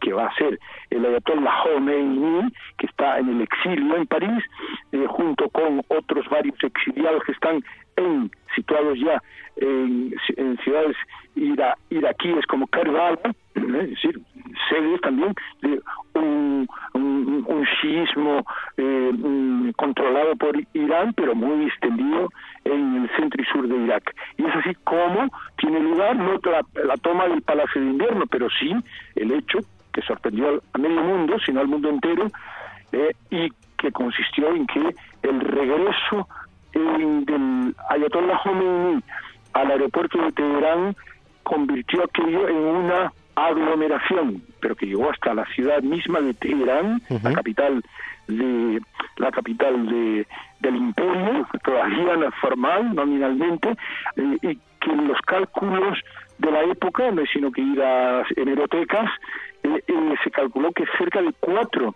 millones de ciudadanos de Irán esperaban con gran expectación la llegada del Ayatollah Khomeini. Y sin toma de Palacio de Inviernos se desmorona la monarquía. Eh, también recordamos que el, Shah eh, eh, de Persia, de, Irán, estaba enfermo y que, bueno, pues se abre paso en esa revolución que lleva, y entramos en el terreno de las aparentes contradicciones, pero que de la historia se alimenta también de ellas, en que se trata de una república religiosa, república islámica de Irán, pero con una constitución eh, que, de inspiración eh, especial, específica, eh, y ese es el Irán que va a sorprender al mundo a partir de, aquel, de ese momento, cuando mm, bastante aislado por espíritu de, defensa frente al occidente y al mismo sumismo de su entorno geopolítico y eso ya va a llevar a que el propio Occidente, y repito, algunos vecinos del mundo islámico, no boicoteen, boicoteen al país y ello, pues hasta recientemente, cuando en este Oriente Próximo y Medio, que es un laberinto de conflictos, eh, Irán está jugando un papel muy, muy significativo eh, ya en la guerra civil que viene eh, prácticamente pues mm, destruyendo a la República de Siria. Eh, Víctor, ya eh, a modo de conclusión para terminar, eh, tras las intervenciones de los americanos y los últimos acontecimientos de los que se estaba haciendo usted eco, ¿hacia dónde cree que se dirige el, Oriente? Ese Oriente Medio. Mm, esta pregunta, David, se la hice yo a un amigo de la época de la infancia, que ahora es un conocido abogado, y hombre de eh, vasta, vasta cultura. Y yo se lo pregunté, estaba ya el manuscrito de este libro de la editorial Cátedra, prácticamente ya en prensa, y le pregunté y le dije, mira, ojealo y dime qué te parece. Se le dio a su casa al día siguiente, me comentó, lo he ojeado, a mí me interesa, me dijo él, y yo le comenté eh, alto seguido, ¿y, ¿y cómo crees tú que se resolverá algún día si se resuelve el, el contencioso a varias bandas que hay, eh, que existe ahora y que está provocando el éxodo de, no solo de sirios, sino de iraquíes y hasta de afganos, lo sabemos, lo leemos en prensa, la televisión se hace su eco, bueno, pero con el carácter más fugaz de los medios, y él me contestó a este amigo, dice, pues mira, tengo la impresión de que con una guerra se va a resolver, no dijo si mundial, si local, no, no, con una guerra. Bueno, mm, eh, siento no poder ser una especie de, eh, no, eh, digamos que no tengo la mi bola de cristal al alcance de mi mano en este momento, pero o bien la diplomacia eh, entre ellos, me refiero, entre el chiismo de Irán eh, y sus antagonistas internos en la zona, que son sobre todo ahora Arabia Saudí, prácticamente, eh, Arabia Saudí, y eh, amén de esta enemistad, esta hostilidad mutua con intervenciones de Estados Unidos, y no nos olvidemos de Rusia, que siempre ha tendido a ir hacia el sur, por tanto el Mar Negro y el Oriente Próximo y Medio, eh, pues Putin ahora pues, está reclamando tener un lugar bajo el sol, por así decirlo, en esa zona. En consecuencia, o la diplomacia hace em, ejercicios de filigrana, ya casi de filigrana, para evitar que los tratados, que los eh, modus vivendi entre todos eh, mm, permitan que no estalle una guerra, eh, o bien mm, pues eh, habrá conflictos muy localizados, sangrientos, como el actual en Siria. Y eso teniendo en cuenta David, que no hemos mencionado para nada porque podría haber sido entonces esta una charla infinita y hasta agobiante para aquellos radioescuchos, no hablemos de el Estado de Israel y el mundo árabe que lo rodea y la enemistad que se profesan eh, el uno, el Estado de Israel, y los otros, en general el mundo árabe, por supuesto, y naturalmente, y Palestina. Pero bueno, eh, para no, un poco para aliviar nuestra charla, mm, yo creo que que sí que se puede decir que hay probabilidades de que esté un conflicto, pero no está no está, no está ni, el mañana, ni el ayer ni el mañana escritos. O sea, que la, la diplomacia y los intereses en juego pueden evitar el peligro de una conflagración en, ese oriente musulmán. Bueno, pues si quieren entender eh, mucho más todas estas situaciones de las que nos está hablando, eh, pues eh, viajando al pasado para entender lo que está ocurriendo en el presente, les recomendamos este libro de la editorial Cátedra, la segunda cuestión de Oriente, Egipto, Turquía e Irán en la encrucijada. El autor ha estado con nosotros dándonos, dándonos una pequeña clase magistral, Víctor Morales Lezcano. Muchísimas gracias por haber estado en, en. Gracias a ustedes, ¿eh? siempre. Un fuerte abrazo. Dios.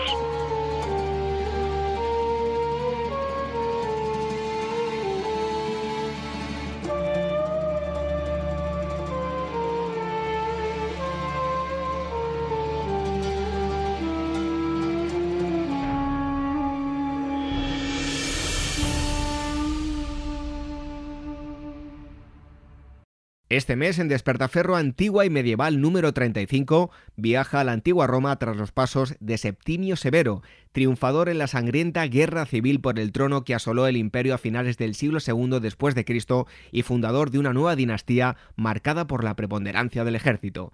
A la venta en librerías, kioscos, tiendas especializadas y despertaferro-ediciones.com.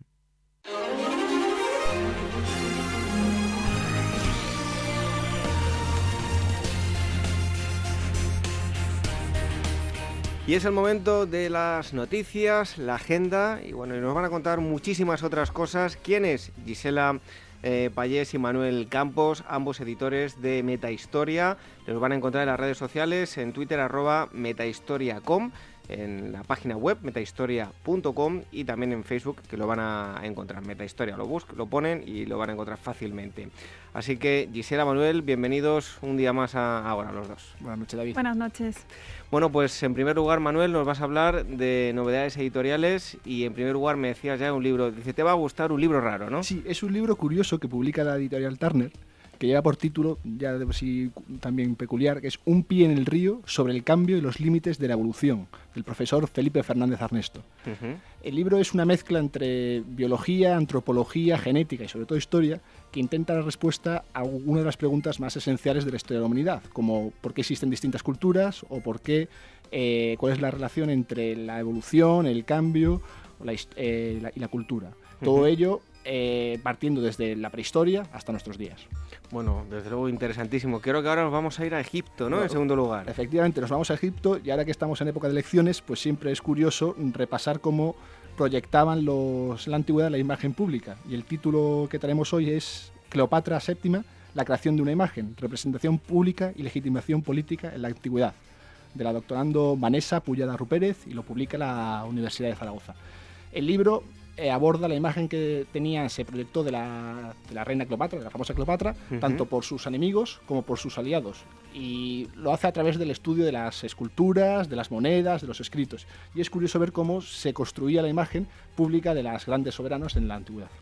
Y en tercer lugar, ¿de qué nos vas a hablar? Pues el tercer lugar es una biografía al estilo de las vidas paralelas de, de Plutarco, que el historiador británico Peter Caddick Adams ha traído sobre los generales eh, de la Segunda Guerra Mundial eh, Montgomery y Rommel. está publicada en Ático de los Libros. Son dos biografías eh, paralelas en las que se habla de, los, mm, de las experiencias, de la proyección y sobre todo de la lucha en el norte de África de estos dos grandes generales. Bueno, por cierto, eh, a todos aquellos que quieran bueno, tener, estar informados de, todo lo que va saliendo, hacéis reseñas en Metahistoria. Yo también que estoy suscrito, se pueden suscribir en vuestra página y vosotros le mandéis las reseñas, ¿no? Efectivamente, tenemos una newsletter que a medida que van saliendo las reseñas se las vamos enviando a aquellos que se suscriben entran en la página y rápidamente se pueden está, muy fácil está al final del todo es muy sencillito está manejado poner suscripción newsletter y ahí le mandamos toda la información que necesiten muy bien y Gisela ahora creo que nos lleva hasta el Prado ¿no? Pues sí, porque mm, este año, como todos sabéis, se, se conmemora ¿no? el quinto centenario del Bosco eh, y, es, yo creo, una de las grandes exposiciones que, que se están esperando aquí en Madrid. Eh, se inaugura el próximo martes 31 de mayo es una muestra monográfica que va a contar no solo con piezas del Prado y de otras colecciones españolas, sino también con piezas de diferentes eh, instituciones y museos europeos, desde Viena, desde Boston, del Metropolitan de Nueva York, de Washington, de, París. Es decir, mm, es una muestra muy completa que se divide en seis secciones y que nos hará un recorrido desde la, la vida del pintor hasta la influencia que ha ejercido el Bosco después de su muerte. Bueno, pues eso no se lo puede perder nadie, le guste o no la pintura, porque desde luego es un... Vamos a ver cuadros mágicos que nos van a llevar a, mundos inexistentes, desde luego, que, con el Bosco.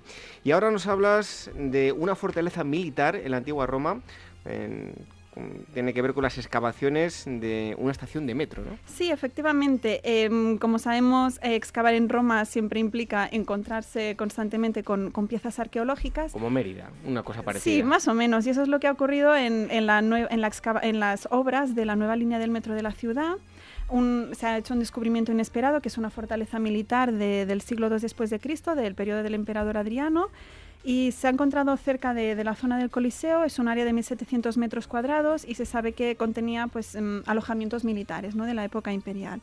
Em, sobre todo pues, los, los, investigadores que están ahí excavando han destacado que es un, descubrimiento muy muy destacable y que sobre todo se procederá pues a la restauración ya que se pueda ver ¿no? en, el propio metro poder ver em, los restos que, que han quedado. Bueno, y Colombia y España colaborarán eso esperemos, a la investigación del Galeón San José. Efectivamente, em, como sabéis, hace unos meses se encontró un buque, un buque en las aguas del Caribe que se hundió en 1708 Em, ha habido ahí negociaciones para ver si, si empezaban a colaborar em, ambos países, tanto Colombia como, España, para, para investigar el, el, buque y parece ser que sí, que saldrá adelante, según han informado eh, fuentes del Ministerio de, Cultura de Colombia en la cumbre iberoamericana que se está celebrando en estos días en Cartagena de Indias. Y para España eso em, lo que nos han comentado es que las autoridades han comentado que es un cambio de actitud muy positivo y que lo que quieren es pues em, investigar porque el galeón San José es una de las grandes incógnitas culturales en Colombia ¿no? y, se considera como un asunto de Estado. Todavía no se tiene muchísima información, pero bueno, hay un, pasito adelante hacia, hacia descubrir un poco más ¿no? Desde, de, este, de este galeón que fue hundido por la Armada Británica. Bueno, esperemos que colaboren y no entremos en, en conflicto. Y las eh, actividades hoy, en esta ocasión nos eh, vas a llevar hasta la Real Academia de la Historia. ¿Qué es lo que ocurre allí? Mira, pues esta semana queremos destacar una, un ciclo de conferencias que se desarrollan en la Real Academia de la Historia en colaboración con la Fundación Rafael del Pino y que se hacen en relación a Carlos III. Em, el Rey Ilustrado, ¿no? conocido como Rey Ilustrado. Entonces son siete conferencias que se han hecho durante los meses de mayo, junio y que también se harán en octubre. Y la de la próxima semana se trata de una conferencia que imparte Francisco Javier Puerto y que nos hablará de las ciencias y las expediciones científicas en la época de, de Carlos III. El próximo martes 31 de mayo a las 7 de la tarde. Muy bien, bueno, pues eh, esto que decía yo de que a través de Metahistoria se pueden eh, estar informados de las novedades editoriales, pero también de este tipo de actividades, ¿no? Sí, efectivamente. Em, como ha comentado mi compañero Manuel, encontrarán toda la agenda de actividades en, nuestra página web, en metahistoria.com y también en nuestras redes sociales. Que por cierto es arroba metahistoria.com y en Facebook, muy fácil. En Metahistoria en Facebook y lo van a encontrar muy rápidamente. Gisela eh, Payes y Manuel Campos, muchísimas gracias. Os esperamos la semana que viene. Gracias a ti, David.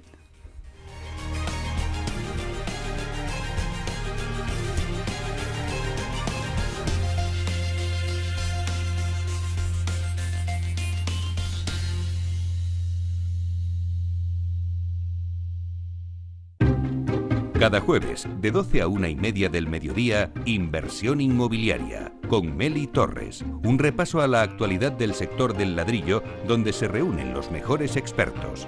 Si quiere conocer las claves que le permitan sacar la máxima rentabilidad a sus propiedades, no lo dude. Tiene una cita todos los jueves aquí, en Inversión Inmobiliaria.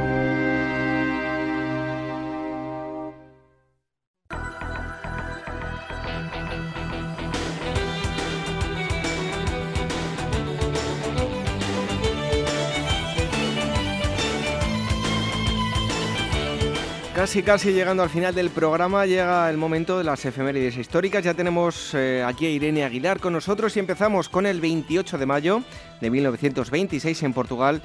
Tiene lugar un golpe militar del general Gómez da Costa apoyado por casi todos los partidos políticos. En 1918, el 28 de mayo, el Movimiento de Liberación Nacional Armenio declara la independencia de la República Democrática de Armenia del Imperio Ruso.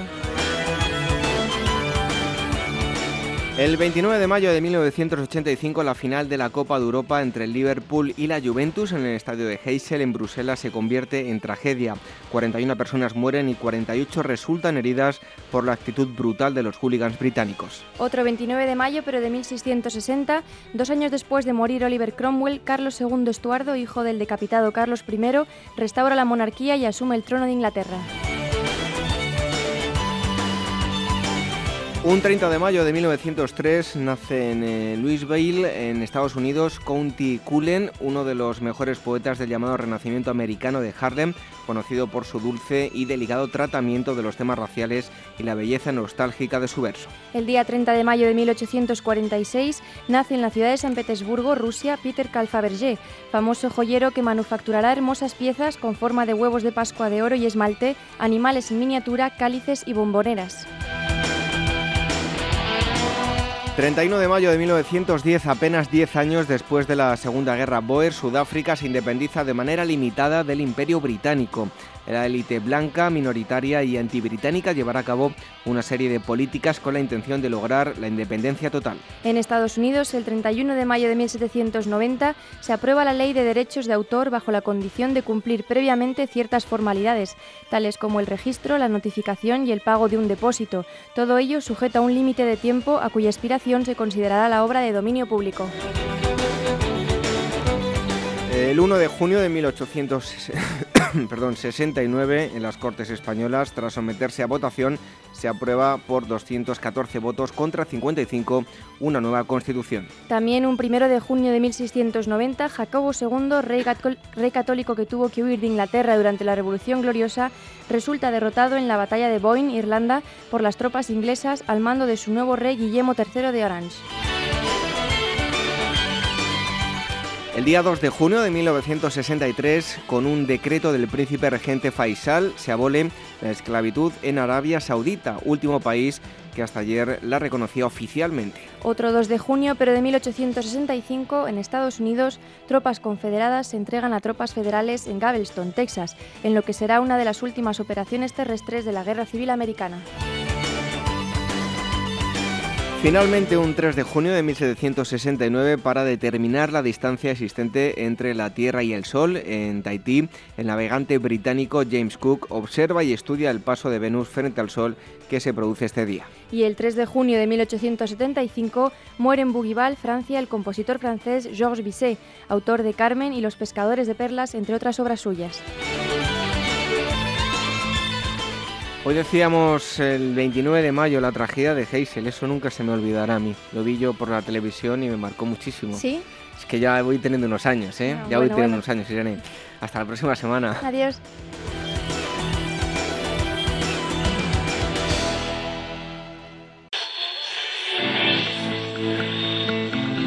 José Luis Bonet, presidente de Freixenet. Hemos sido muy sobreprotectores de nuestros hijos y eso no es bueno porque la gente tiene que valerse por sí misma y no esperar que se lo den. Juanjo Juárez, Fundación Bertelsmann. Lo que hay que romper también es esa especie de techo de cristal, ¿no? Que tú crees que porque estudias a lo mejor FP no vas a poder llegar al, grado más alto en tu compañía, ¿no? Paul Morán, IEB. Porque lo que tenemos que dar es responsabilidad a los jóvenes y que ellos eligen su carrera. Capital Radio, te escuchamos.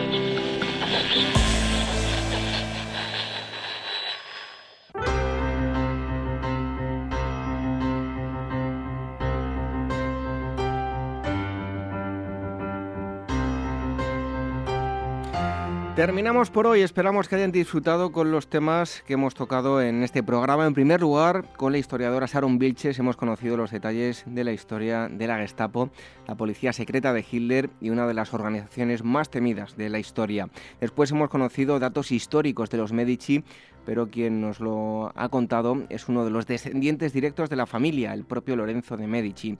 Y el tercer bloque nos ha llevado hasta Oriente Próximo, una explicación lo que han escuchado de por qué en este lugar pues se viven las condiciones que hoy en día se vive y resultará complicado desde luego que la cosa cambie. Así que la semana que viene más y mejor.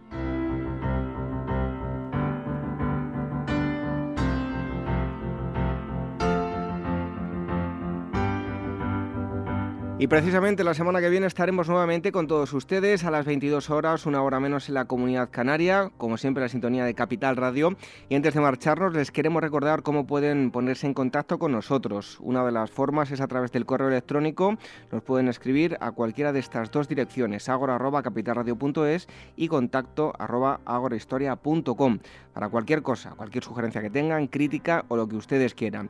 Y recientemente hemos creado un grupo de Telegram donde pueden estar todos informados de las novedades del programa, así que serán todos bienvenidos. La dirección es la siguiente, telegram.me barra Agora Historia Radio. También eh, pueden contactar con nosotros a través de las redes sociales que son eh, facebook.com barra Agora Historia Programa y el Twitter arroba Agora Historia. Y como siempre les recomendamos también pueden visitar nuestra web agorahistoria.com. Van a encontrar noticias, reportajes y enlaces para descargar todos los programas emitidos que con este ya son 142 programas. Y recuerden por último también los domingos nos pueden escuchar a través de Radio Sapiens. Así que lo dicho, nos reencontramos nuevamente el próximo sábado. Hoy nos despedimos con una frase de Jean de la Bruyère, ensayista y moralista francés, dice así, a veces cuesta mucho más eliminar un solo defecto que adquirir 100 virtudes. Buenas noches, hasta el próximo sábado, sean felices.